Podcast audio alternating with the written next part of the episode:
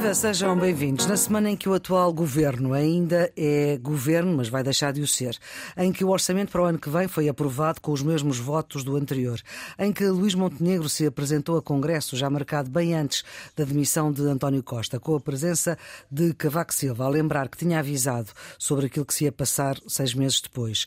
Na semana em que, passados sete anos, em que dois antigos ministros e dois atuais ministros estavam a ser investigados por crimes vários alegadamente ocorridos enquanto autarcas em Lisboa. Esses crimes foram arquivados por nada se ter encontrado como prática do crime. Também noutra investigação, o atual Ministro da Saúde, enquanto autarca, teve o processo arquivado, bem como a Presidente da Associação Nacional de Municípios, investigada por não ter feito concurso público para nomear a chefia do seu gabinete. Nesta semana de sondagens, e com destaque para a sondagem aqui da Católica, RTP, Antena 1 e Público, com 31% de taxa de resposta e 3,1% de margem de erro. Isto, 31% de taxa de resposta, significa que foram contactadas 3.600, cerca de 3.600 pessoas e dessas só 1.100 aceitaram responder. Ainda assim, dos dados apurados, desses 1.100 que aceitaram responder, 75% dizem que o país está pior do que há um ano e que José Luís Carneiro é visto como melhor primeiro-ministro até que Montenegro e que Pedro Nuno Santos, exceto no eleitorado do PS que prefere Pedro Nuno Santos. Além também de dar empate técnico entre PS e PSD na intenção direta de voto, mas isto enquanto ainda não se sabe quem será o novo líder do Partido Socialista. Enquanto isto, no Médio Oriente há mais 24 horas de tréguas para trocas de reféns por prisioneiros. A NATO garante que a Rússia não vai ganhar na Ucrânia, mas as coisas não parecem estar a correr bem a Zelensky. Vamos começar, Nuno e Carlos, vamos começar pelo Congresso do PSD, onde foi dito por Nuno Moraes Sarmento, que também eh, Durão Barroso teve um papel muito difícil quando era líder da oposição, ou do maior partido da oposição, melhor dito, tão difícil que uma vez no Parlamento, foi isso que me veio à memória, era então líder parlamentar do Partido Socialista Jaime Gama, que lhe disse que, lamentavelmente, ele não teria uma nova oportunidade para deixar uma primeira boa impressão. Carlos, Luís Montenegro deixou já uma primeira boa impressão na forma como se posicionou para as legislativas de março? Creio claramente que, eh, se estivermos eh, sobretudo a falar deste Congresso, ele deixou uma brilhantíssima primeira impressão, é? porque a seguir à admissão do governo, à admissão anunciada, este Congresso mudou a sua natureza. Claro. Uh, convém recordar que este Congresso estava marcado para uma alteração estatutária. Eh, importante, de... importante, e que vai ser importante. Muito, muito, importante, porque o, o, primeiro importante na substância e depois uhum. importante no valor simbólico porque se o PSD quer dar o sinal ao país de que consegue reformar o país, tem que começar por se reformar a si próprio. Hum. Eu creio que era isso que estava na ideia de Luís Montenegro.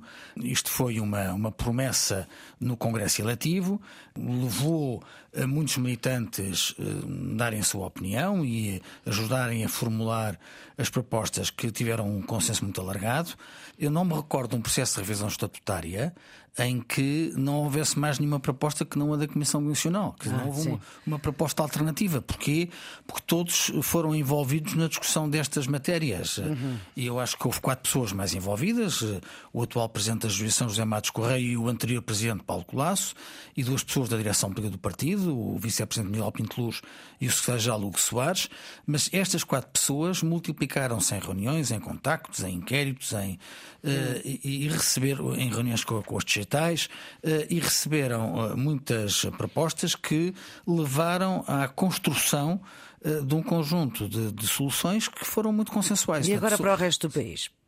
Agora, para o resto do país é o mais importante porque, eh, de facto, ninguém perceberia que nesta conjuntura o PST tivesse um dia reunido em Congresso apenas voltado sobre si próprio e preocupado com os estatutos. E, portanto, nós conseguimos resolver a questão dos estatutos durante a manhã eh, e o resto do Congresso foi um Congresso virado para fora, com intervenções muito interessantes, com a participação de pessoas que já há algum tempo não iam a congressos partidários e com duas intervenções muito bem construídas de Luís Montenegro, que era uma inicial, se quisermos, mais ao ataque, mais a separar as águas, eh, e outra em que se posicionou claramente como Primeiro-Ministro alternativo. Mais para afastar eh, o eleitorado que eventualmente pense votar Chega para se voltar para o PSD?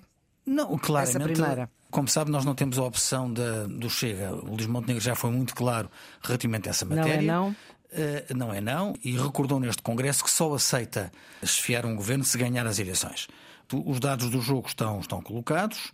Agora, até 10 de março, o PSD tem que fazer valer a apresentação das suas propostas e tem que eh, fazer a sua campanha, uhum. mostrando que não apenas tem pessoas, mas tem soluções eh, para apresentar. Nuno, o Nuno também ficou com esta primeira boa impressão? Não digo, eh, como o Carlos disse, que mudou qualitativamente a imagem do líder, mas do ponto de vista interno do Partido Social Democrata, foi, sem dúvida, um, um congresso que lhe correu bem. Para dentro, não é? Mas também uhum. era esse o objetivo. Claro. Correu bem, em primeiro lugar, talvez porque criou um efeito de mobilização. Era um congresso, como o Carlos estava a dizer, que era para ser um congresso estatutário, que é transformado num congresso de lançamento da campanha eleitoral. Sim. Os partidos precisam destas liturgias laicas, não é? Uhum. Para, para, mobilizar as pessoas, para, para, galvanizar os seus militantes. E desse ponto de vista, a coreografia uh, foi, foi bem organizada, uhum. sempre em crescendo, não é? Até à, à aparição não é? do, do professor Cavaco Silva. Uh, e, portanto, isso criou um momento de mobilização que eu acho que foi, que foi importante. Mas Depois... Cavaco Silva foi lá para, quase para falar dele, não é? Para dizer que ele é que tinha razão, que previa esta crise. Mas isso é o normal do professor Cavaco Silva, nada de novo também criou um efeito de unidade, não é? E eu acho hum. que isso também é importante para o líder em si, porque Sim. o Dr. Passos Coelho não apareceu, que é sempre aquele uhum. fantasma que está um pouco por trás. O Dr. Passos Coelho não apareceu, mas apareceu imensos uh, líderes uh, anteriores do PSD e a Manuela Ferreira Leite. E, e, depois a intervenção que a Maria Flor já citou do Dr. Moraes Sarmento, que foi uhum. vice de Sim. Rui Rio e que dá um sentido de unidade que depois integrou os governos. também foi importante para o próprio líder. É? Uhum. Agora, onde é que eu não acompanho o Carlos é na questão dos discursos. Vamos lá ver, eu acho que houve um bom discurso e um mau discurso. O primeiro mau, o segundo bom. O primeiro mau e o segundo bom. Primeiro porque foi um discurso uh, sempre na negativa, sempre na crítica uh, feroz aos adversários. Às vezes com razão, outras vezes sem ela. Hum. Mas, sobretudo, foi um mau discurso. Uh, sabe, lembrei-me quando ouvia o discurso do grau zero da escrita do Roland Barthes. Aquilo era o grau zero do discurso político. Uhum. Quer dizer, o nível da linguagem é o governo que cai de podre, é a farinha do mesmo saco. É o radical extremista de Pedro Nuno Santos e ter esquecido José Luís Carneiro? Não, eu digo. É, é não, não, não é isso. Não é isso. Sim, é, é, não, não gostou. O nível da linguagem. É o nível da linguagem. Mas faz não... sentido chamar Gonçalvista a Pedro Nuno não, Santos? Não, esse é o ponto. Eu ia dizer que há dois pontos Sim. importantes. Um momento de mau gosto, que é o momento da Cinderela. Sim. Estamos no limite da misoginia. Claro. Enfim, provavelmente há momentos menos felizes, mas, mas, mas é, não, é, não é de bom, Isso para Mariana não é de bom gosto. Em relação ao Gonçalvismo. Aliás, acho... ela quase não lhe respondeu. Bem, Sim, é? bem. Em segundo lugar, a questão, do, a questão do Gonçalvismo. Isso eu acho que é mais grave é mais grave por uma questão muito simples, porque nós, sabe... nós sabemos o que é o Gonçalvismo. O Gonçalvismo é um momento particular da transição uh, ligado à ala militar que tinha relações com o PCP, enfim, que, cuja uhum. imagem era o general Vasco Estamos a falar de 1975. 75 não tem nada a ver com o Nuno Santos, Pedro Nuno Santos, não tem nada a ver com a situação, não tem nada a ver com nada.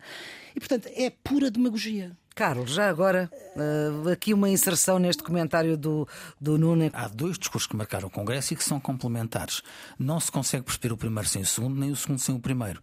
No primeiro, Luís Montenegro faz a separação das águas, no segundo apresenta-se como candidato alternativo. Agora, as duas componentes são necessárias. Uhum. Repare, ele está a falar para o Congresso do seu partido. Ok, é, está a falar para dentro, não está a falar está para, para fora. Falar para dentro, pois, mas fora ouviu. Continua, Nuno é a forma, digamos Sim. assim. Há várias maneiras de fazer a separação das águas. E esta não é ver a mais digna. Ficou Bom, claro, sim. Esta questão do, do Gonçalvismo, quer dizer, das duas, uma. Né? Ou é má fé ou é ignorância. Não, é? não, não, não tenho o doutor eh, Montenegro como uma pessoa de má fé. Portanto, quer dizer o Carlos tem uma biografia tão grande que pode, pode ajudar o, seu, o seu líder.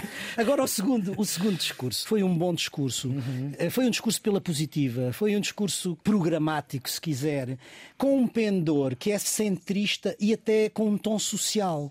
Hum. E isso foi. Apagar o, o legado anterior. Era, ora, esse é o ponto. Quer dizer, ao falar do aumento das pensões, dos salários. Qual é o problema que isso tem? Bem, teve a atrapalhada que nós já conhecemos, uhum. enfim, que induziu em erro e que, de certa maneira, apagou um bocadinho o efeito. Sim. Mas depois, o ponto central é esse que a Maria Flor estava agora Apagar a, o legado. Que é retomar digamos, o eleitorado o, o a pensionista. A fugir do seu próprio passado. Porque nós lembramos de que o Dr. Luís Montenegro foi a face, digamos assim, o rosto no do, Parlamento, no parlamento do governo da Troika, que aumentou colossalmente os impostos, que cortou os salários, que, que cortou, cortou pensões. E, portanto, é uma forma de fugir, digamos assim, do seu próprio passado. Aliás, não, não foi só ele, o Dr. Pedro Nuno Santos também fez, também fugiu do seu próprio passado. Um foge da Troika, o outro foge da Jeringonça. Mas deste ponto de vista, globalmente, e sendo que o objetivo, como o Carlos estava a dizer, é para dentro do seu próprio partido, acho que globalmente não lhe correu mal. Carlos, vamos a outro tema que vai ser fundamental, sobretudo quando chegarmos a 10 de março, que é a questão das coligações. Houve várias vozes a falar de uma frente de direita, sem chega, é certo. Manuel Monteiro dizia, que foi líder do CDS, dizia há semanas na Antena 1 que esta era uma ocasião para Luís Montenegro demonstrar se era um chefe ou se era um líder.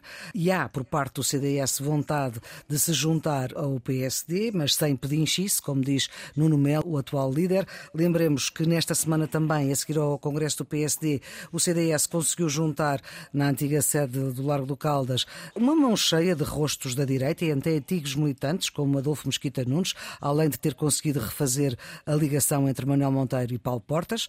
CDS, que é número 2 no Porto, que é número 2 em Lisboa, que está nos governos dos Açores. Bem, os Açores agora está uma grande confusão, mas, mas na Madeira está, tem seis câmaras sozinho e 40 com o PSD. Esta ideia de possibilidade de coligações. Percebe-se que o partido não quer, mas há vozes muito avisadas no PSD que dizem que é preciso, Carlos. Há uma dimensão política e há uma dimensão aritmética, se quisermos, nas coligações. Uhum. A, a coligação pode ser uma solução positiva se comportar um projeto, isto é, se a soma das partes for superior eh, à aritmética da adição das E não há tempo para fazer isso em três meses? Não sei se não há, eh, não, não é impossível, mas, mas é necessário que haja uma dinâmica. Hein? E não há uma dinâmica, em seu não, entender? Não sei, eh, eh, não é impossível criá-la. Não é impossível criá-la. Acha que era uma boa ideia ou nem por isso? Não pode ser uma boa ideia, mas o que eu lhe estou a dizer é que, por exemplo, na AD nós assistimos Sim, a claro. isso. Mas também já mas assistimos. são outros tempos, não é? Também já assistimos a coligações eleitorais, sobretudo uh, para órgãos do poder local, em que a coligação revelou-se uh, uma má solução, isto é, em que. Mas legislativas é diferente. Em que, uh, em que houve franjas do eleitorado que não se reviram. Sim nessa, nessa E é esse o problema, não é? Não, é, esse, é esse o receio. Portanto, é saber se uma coligação alarga, se é uma mais-valia ou se é uma menos-valia. Isto do ponto de vista político. Do ponto de vista aritmético, é verdade que a coligação, em princípio, potencia a conversão de votos em mandatos, porque, sobretudo, os partidos pequenos têm muitos votos que ficam perdidos porque não se conseguem traduzir uhum. em mandatos nenhums. É o caso do CDS-PP nas últimas eleições legislativas. Teve CDS, mais votos. Mais votos que o LIVRE, uhum. teve mais votos que o PAN, só que. Não foram estes, concentrados, não é? Como tiveram esses votos dispersos pelo país, não conseguiram em nenhum ciclo eleitoral converter votos a mandatos e os partidos que tiveram os seus votos concentrados mais em Lisboa tiveram menor expressão nacional, mas conseguiram converter os seus votos a mandatos. Portanto, uhum. esta dimensão aritmética é eh, aparentemente verdadeira, porque é factual, isto é, será mais fácil converter votos em mandatos se se aproveitarem os votos todos, não Carlos, se perdidos. dependesse de si, levava em linha de conta aquilo que disse, por exemplo, Castro Almeida e também Moraes Sarmento. Moraes Sarmento. Eu acho hum. que Castro Almeida fez das intervenções mais lúcidas no Congresso. Eu identifico muito com, com aquilo que ele disse, com um tom sereno, pausado, mas muito refletido e eh, tendo a considerar que eh, uma solução de coligação possa tornar mais evidente eh, não apenas a conversão de votos a mandatos, portanto, o raciocínio aritmético que fazia há pouco, mas também sublinhar a ideia de que há uma alternativa que apela ao voto útil daqueles que querem eh, virar a página, tirar o Partido Socialista do governo e encontrar uma alternativa que seja mais consistente. Fica aqui esta nota de Carlos Coelho. Nuno Melo, ele aposta, o líder do CDS, aposta em quatro círculos: Porto, Lisboa, Braga e Aveiro. Uh, Nuno, esta possibilidade da direita ir numa frente, mesmo que seja sem iniciativa liberal, como é que o Nuno olha? O Nuno que fez parte esta semana dos independentes que estão ao lado de Zé Luís Carneiro, sendo que. Uh, já Nuno... tinha feito aqui a minha já tinha, já tinha feito. Pronto, mas agora, como apareceu, entretanto.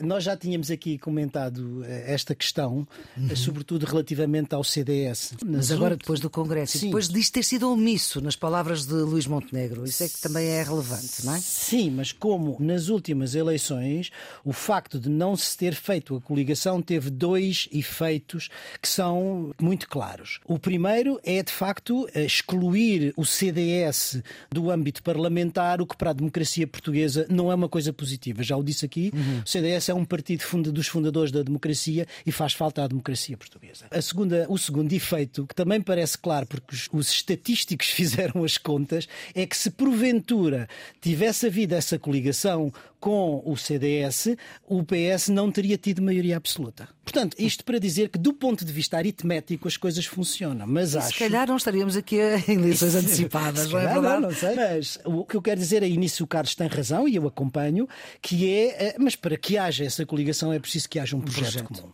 É preciso ver que, no atual panorama, para ir diretamente à questão que a Maria Flor está a levantar, tem que haver um programa que faça sentido. E raciocinando de um ponto de vista do Partido Social Democrata, a situação não é relativamente fácil. Ou seja, porque se quiser ir procurar ao centro votos para alargar o seu mercado eleitoral, a sua margem uhum. eleitoral, dificilmente, se fizer coligações à direita, até com a iniciativa liberal, vai perder com certeza votos ao centro. Portanto, é uma equação que não é fácil de, não é fácil de fazer. Bem sei que estas sondagens, e enquanto não há definição num dos partidos centrais do jogo político português, enfim, é difícil de olhar para elas, mas vamos àquilo em que isso é menos notório, nomeadamente ao facto de haver 75% que diz que o país está pior do que há um ano, ao facto de José Luís Carneiro ser visto como melhor primeiro-ministro que Montenegro e que que Pedro Nuno Santos, por aqueles 1.100 que aceitaram responder, e relembro que foram tocadas por esta sondagem 3.600 inquiridos e só 1.100 aceitaram responder, e isso também é um dado muito relevante quando nós falamos de sondagens. Relembro também que no eleitorado PS, esse eleitorado prefere de facto Pedro Nuno Santos e o empate técnico entre PSD e PS na intenção direta de voto nestas circunstâncias. Nuno. Bem, sondagens valem o que valem certo. e já sabemos que muitas vezes se enganam. Mas primeira questão que é o empate técnico. Significa que depois de oito anos de poder do Partido Socialista e do último ano com tantos casos e casinhos e esta última crise política, é certo que o PS desce, desce quase nove sim, ou oito ou nove Sim, em relação às pontos, eleições, em relação às eleições anteriores, mas o facto de se manter ao mesmo nível do PSD é, digamos, notável. Pois é, o crescimento e, do Chega, claro, e, também. E, certo. E isso tem a ver com o contexto do resto da direita, mas também com a performance do líder do PSD, eh, talvez não seja a melhor. Aliás, uhum. nesta mesma sondagem havia outros líderes que o preferiam. Nomeadamente Pedro Passos Coelho, e até Carlos Moedas. E, até Carlos Moedas. Sim, Portanto, não... as duas coisas Sim. podem ter algum, algum efeito. Agora, em relação à questão do Dr. José Luís Carneiro ser o preferido para Primeiro-Ministro, ganhando quer a Luís Montenegro, quer uhum. a Pedro Nuno Santos, isso a mim não me surpreende muito. Porquê? Porquê? Porque o povo português vota ao centro, não é? É ao centro que se ganham ou se perdem as uhum. eleições. E ele é, indiscutivelmente, aquele que tem um perfil, quer dizer, ele não precisa de fugir nem da geringonça nem, nem da troika, portanto esteve sempre ali e é coerente desse ponto de vista e, portanto, eh, tem transmitido essa imagem de moderação, de sensatez, de dignidade institucional, esse, esse tipo de coisas. Agora, o que é preciso que tenhamos em conta é que isto é uma sondagem feita. É um universo que não é o universo que vai votar para líder do PS. Não é nem o eleitorado geral que, vota PS, e, não, porque quem, mesmo, vota são os militantes. É? e, e, mesmo o eleitorado do PS não são os militantes. militantes do PS, quem vai votar são os militantes. É. O que é importante, penso eu, não é? Eu, se estivesse no lugar dos militantes, o que pensaria era qual é o melhor dos candidatos para primeiro-ministro. E eu, se fosse militante do Partido Socialista, votaria naquele que está em melhores condições para vir a ser, para vir ganhar as eleições. Já sabemos qual é que é do seu ponto de vista. Carlos, houve um ataque muito forte a Pedro Nuno Santos no Congresso e se calhar isso não for. Como é que é? Com certeza, mas hum. Eh, tudo aponta que Pedro Nuno Santos eh, vai ganhar o Congresso do PS. Agora, se não acontecer, terá que se adaptar ao discurso eleitoral, mas, mas o mais provável é isso acontecer e, portanto, uh, não faz muito mas sentido. Mas esta estar... sondagem que Zé Luís Carneiro é mesmo melhor que Montenegro e Pedro Nuno, no global?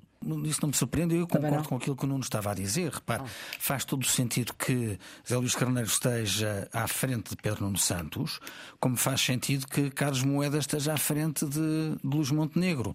Porque quem vota nestas sondagens não é o eleitorado dos partidos, é o eleitorado todo. Isto é, pessoas que vão votar no PSD responderam à pergunta se preferem Zé Luís Carneiro ou Pedro claro. Santos. Pessoas que vão votar no PS responderam à pergunta se preferem Luís Montenegro ou Carlos Moedas. Portanto, quem tem um perfil mais mais ao centro, como foi referido por, hum. pelo Nuno, acaba por uh, ter menos anticorpos, se quisermos. Portanto, uh, quem ganha nestas sondagens é quem tem menos anticorpos. E, objetivamente, quem tem uma postura mais, mais moderada, que não está na primeira linha do combate político, acaba por ser favorecida, portanto, isso não surpreende. Eu também não tenho dúvidas que se Carlos Moedas fosse o atual líder do PSD, a situação seria ao contrário. Isto é, que a circunstância de alguém estar na primeira linha do combate político torna-o mais vulnerável aos ataques daqueles que estão contra o partido e que é mais fácil concitar o apoio quando não se está na primeira linha. Portanto, Luís Montenegro, nessa sondagem, aparece naturalmente eh, menos favorecido do que Carlos Moedas. Se, se as circunstâncias fossem ao contrário, os resultados possivelmente seriam exatamente o contrário.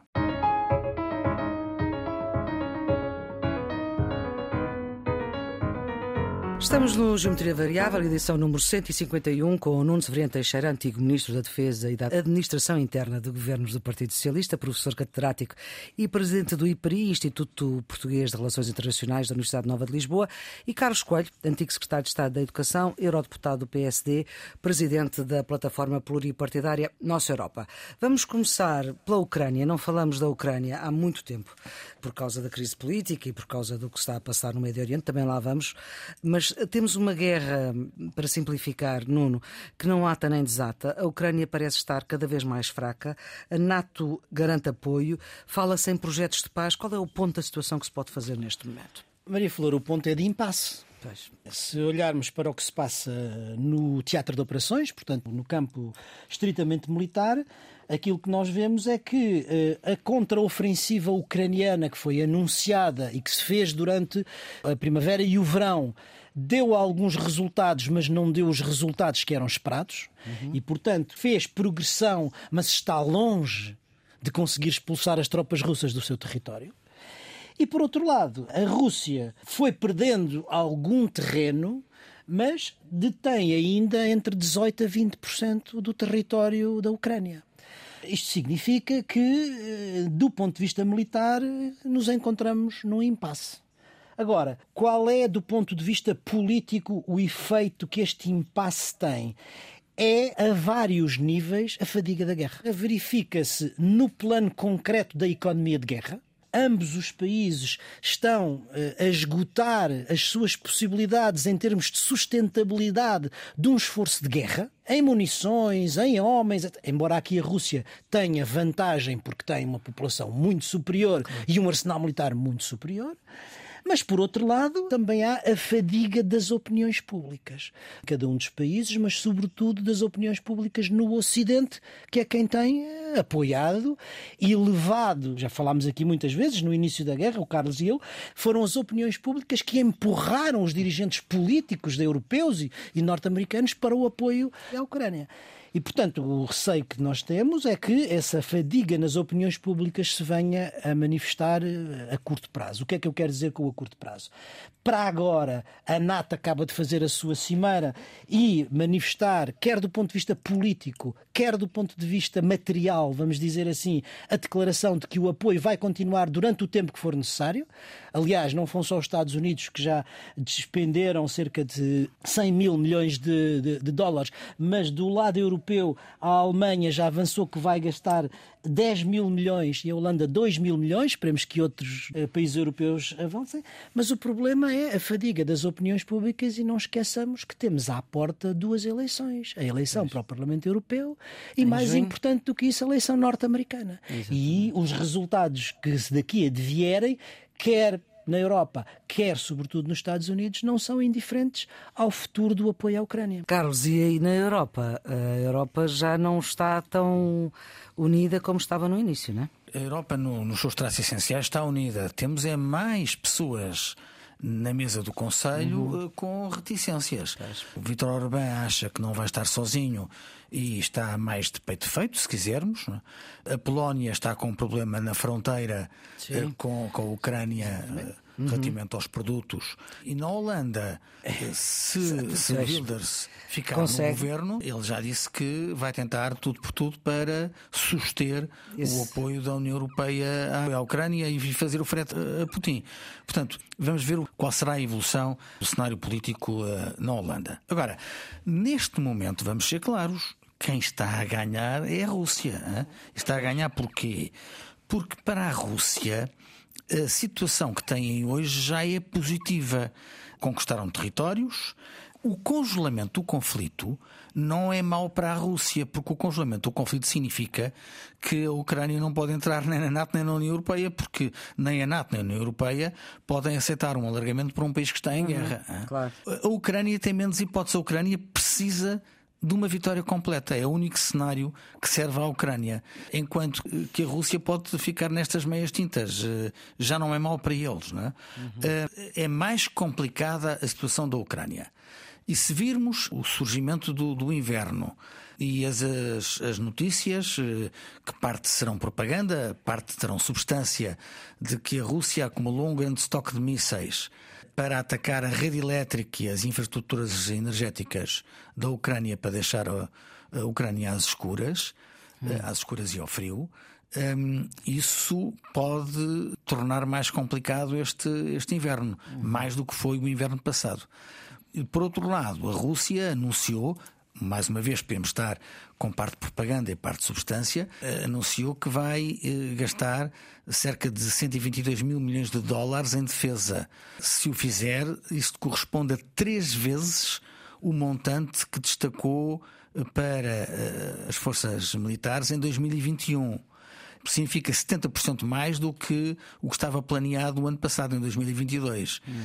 Isto pode significar a concretizar-se um aumento brutal do investimento em armamento por parte da Rússia. É verdade também que eles estão com problemas uh, ao contornar as sanções ocidentais, por causa dos controles de exportação, estão a tentar contrabandear tecnologia de fábrica ocidental através de países terceiros, como a Turquia, mas isso pode significar também um impacto no encarecimento do, dos preços e, portanto, justificar parte destes valores. Mas se isto for menos propaganda e for menos substância, significa um endurecimento do eh, equipamento que a Rússia está disposta a investir na guerra contra a Ucrânia. E agora vamos para outra guerra. No Médio Oriente temos relatos de reféns que são de horror, até um uh, jovem com uma camisola de Cristiano Ronaldo. Há uma pausa para a libertação de reféns e, e com isso cessar fogo.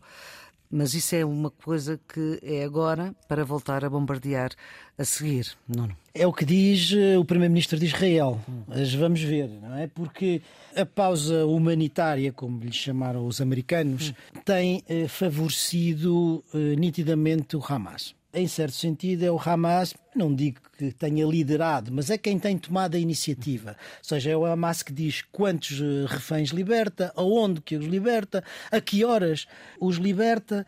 Por outro lado, com esta pausa e as suas tensões, já consegue reorganizar-se minimamente uhum. em termos do seu dispositivo e, finalmente, isto não é despiciando, o Hamas tem recebido muitos dos seus apoiantes pois, e, eventualmente, até refém, três, digamos três que estavam nas prisões israelitas. Sim. Portanto, isto não é, não é despiciando e é por isso. Estão proibidos agora, Israel proibiu os festejos do regresso dos prisioneiros Exatamente. palestinianos.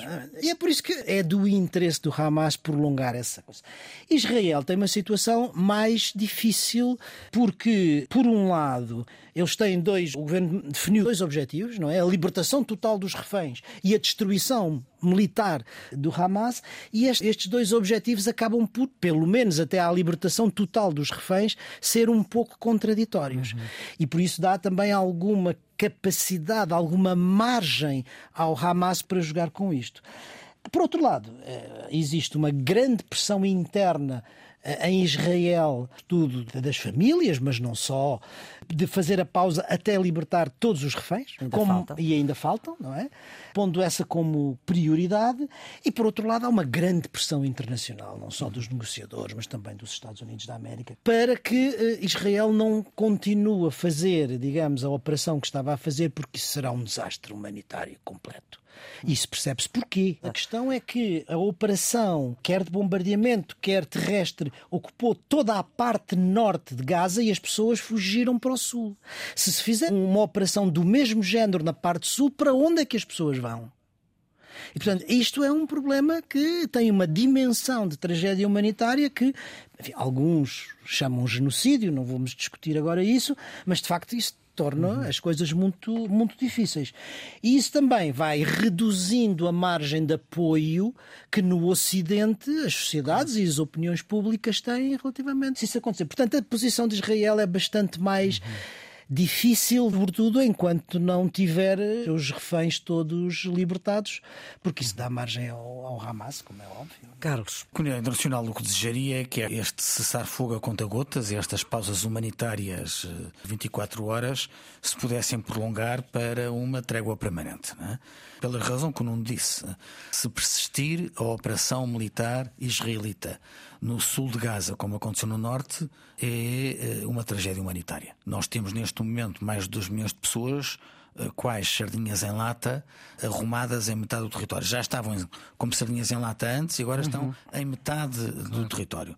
Prosseguir uma operação militar nestas circunstâncias é, é de loucos e, portanto, é impossível que Israel uh, saia disso com a sua reputação incólume. Já há acusações de crimes de guerra, num cenário desse não teria nenhuma dúvida que essa imagem ficaria colada à operação israelita. O que nós vemos, no entanto, é que é muito complicado um cessar-fogo permanente. Porquê? Porque Netanyahu não tem condições no seu governo para o impor. O ministro da Segurança Nacional de Israel escreveu na, no antigo Twitter uma frase que é parar a guerra é igual à dissolução do governo. Hum. Portanto, claramente dizer que puxa o tapete a Netanyahu se parar a guerra. Eles querem a continuação da guerra continuam com a ideia de que, se continuarem com a guerra, vão exterminar o Hamas. O Hamas, neste momento, está tão impregnado eh, na realidade daquela zona que não é por via militar que se acaba o Hamas, tem que ser outros instrumentos. Mas a verdade é que nós não estamos apenas perante a impotência eh, das organizações da comunidade internacional, designadamente a ONU. Estamos também perante o jogo das potências regionais que, no fundo, no fundo, no fundo, não querem um cessar-fogo de, definitivo. Porquê? Porque a Rússia está interessada em prolongar o conflito. Mais que não seja porque ajuda a fazer menos pressão sobre, a Ucrânia. Sobre a Ucrânia. Pois.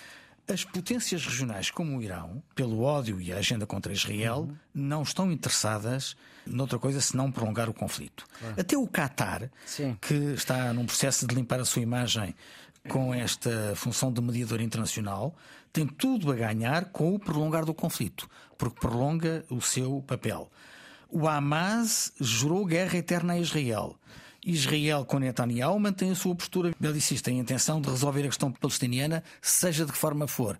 E, portanto, todas, todos estes agentes uhum. estão menos interessados em resolver o problema de raiz e mais interessados em prolongar o conflito.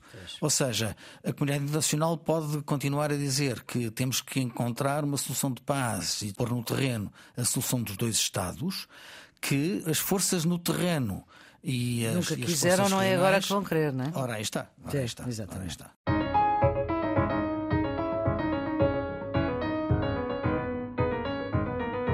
Vamos para os redondos, bicudos e quadrados. No, no seu quadrado. Para a revisão em baixa do crescimento da economia portuguesa pelas previsões da OCDE. Com o mundo às avessas, e, e o país quase também, uhum. as previsões económicas são revistas cada vez com mais, com mais frequência. E desta vez foi a OCDE que reviu em baixo o crescimento económico do nosso país para 2023 e 2024. Em vez dos 2,5% que estavam previstos em junho, temos agora apenas 2,2% e para o próximo ano 1,2%. Mas e é aqui que está o quadrado. Em contrapartida, a inflação também é revista em baixa para 5,5 este ano e 3,3 no próximo ano, confirmando a tendência de eh, descida da inflação. Se as previsões da OCDE se verificarem, então em 2025 o crescimento português voltará a acelerar. Assim, o mundo se acalme. Carlos, o seu quadrado? Para os resultados do concurso para a formação de médicos especialistas. Tinha 2.300 vagas, já seriam poucas, se fossem todas preenchidas, face às necessidades do Sistema Nacional de Saúde. O problema é que destas, 419 não foram preenchidas. Isso significa que quase temos cada vez menos, menos, menos médicos, sobretudo recém-formados, interessados em trabalhar no Sistema Nacional de Saúde. Ao olharmos para os detalhes, ainda ficamos mais preocupados, porque quando falamos de medicina interna, que é essencial para as urgências e para o diagnóstico, nem metade das vagas foram preenchidas. Parece que os números da Associação Nacional dos Estudantes de Medicina batem certo quando anunciam que 43% dos médicos preferem começar a sua carreira no setor privado. Há muito que está na hora que a reforma do Sistema Nacional de Saúde comece a apresentar melhores resultados, também na capacidade de atração dos médicos. Vamos para os bicudos. Nuno, o seu bicudo? Vai para uma situação muito difícil de que tivemos notícia. São famílias que perdem as suas casas e têm que o esconder para não perder os seus filhos. Famílias que foram despejadas e que perderam a casa estão a ser sinalizadas às comissões de proteção de menores não por alguma negligência relativamente aos seus filhos, não por maus tratos, mas sim pela vulnerabilidade económica em que caíram e, portanto, sem condições para assegurar um teto. É uma situação que exige medidas rápidas e eficazes das autoridades, particularmente das câmaras, que é quem está uhum. mais próximo para que os pais possam continuar a cuidar dos seus filhos sem ter receio de pedir ajuda e, com isso, perder a tutela dos filhos. É um drama humano que exige uma resposta mesmo muito rápida. Carlos, o seu bicudo? Vai para a ditadura teocrática no, no Irão. Nós recordamos que há perto de um ano, em setembro do ano passado, Masha Amini foi morta por não usar devidamente o lenço islâmico. Houve muitas manifestações de protestos que o regime iraniano eh, reprimiu com força. Foram agora eh, executados mais dois jovens. A ONU protestou, eh, sobretudo porque um deles é, era menor.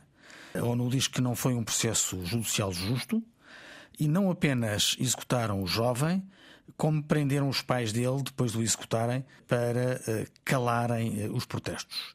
Ou seja, temos no Irão um regime que mata os seus e sufoca os protestos com sangue e com tirania. Os redondos, Nuno, o seu redondo. Para a descida do IRS, depois de mais de 70 alterações eh, à lei do orçamento, ela foi aprovada e, para além de várias medidas que aumentam o rendimento das famílias, portanto, o aumento do salário mínimo, o aumento da função pública, o aumento das pensões, destaca-se, do meu ponto de vista, a descida do IRS com alívio da taxa nos cinco primeiros escalões, o que significa mais dinheiro no bolso das famílias e, em especial, da classe média. Independentemente da polémica política, de quem vota a favor, de quem vota contra, uhum. etc., acho que esta é uma boa notícia que os portugueses vão agradecer. O seu redondo, Carlos? Lisboa, eleita capital uhum. europeia da inovação.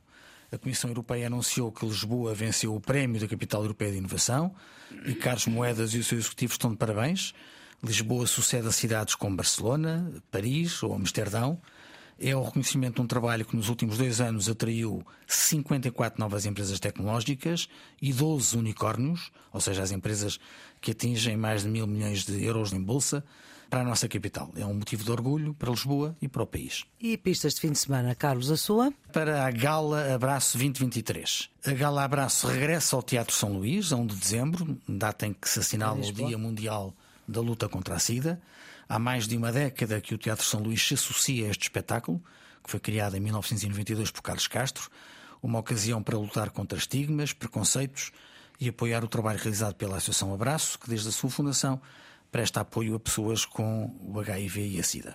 A sua sugestão, Nuno? Vai para o concerto de Uta Lamper no CCB. A cantora, compositora, bailarina, atriz alemã regressa agora a Portugal com um espetáculo no grande auditório do CCB no próximo domingo, dia 3, eh, às 21 horas. É, simultaneamente, uma retrospectiva dos seus quase 40 anos de carreira e uma homenagem às canções que se cantavam secretamente nos guetos de Berlim nos tempos da República de Weimar uhum. e à, à chanson française e um percurso por vários, vários poetas, o Jacques Brel, o Léo Ferré, o Pablo Neruda, o Bukowski, por aí fora. Será certamente um grande espetáculo e quem quiser apresse porque quando eu fui comprar o meu bilhete já havia muito poucos. Ora. Então é este o ponto final nesta edição do Geometria Variável número 151 para a Antena 1 RDP Internacional e podcast com Nuno Severiano Teixeira e Carlos Coelho que fixam aquilo que mais importante pensam que se passou na semana. A produção é de Ana Fernandes,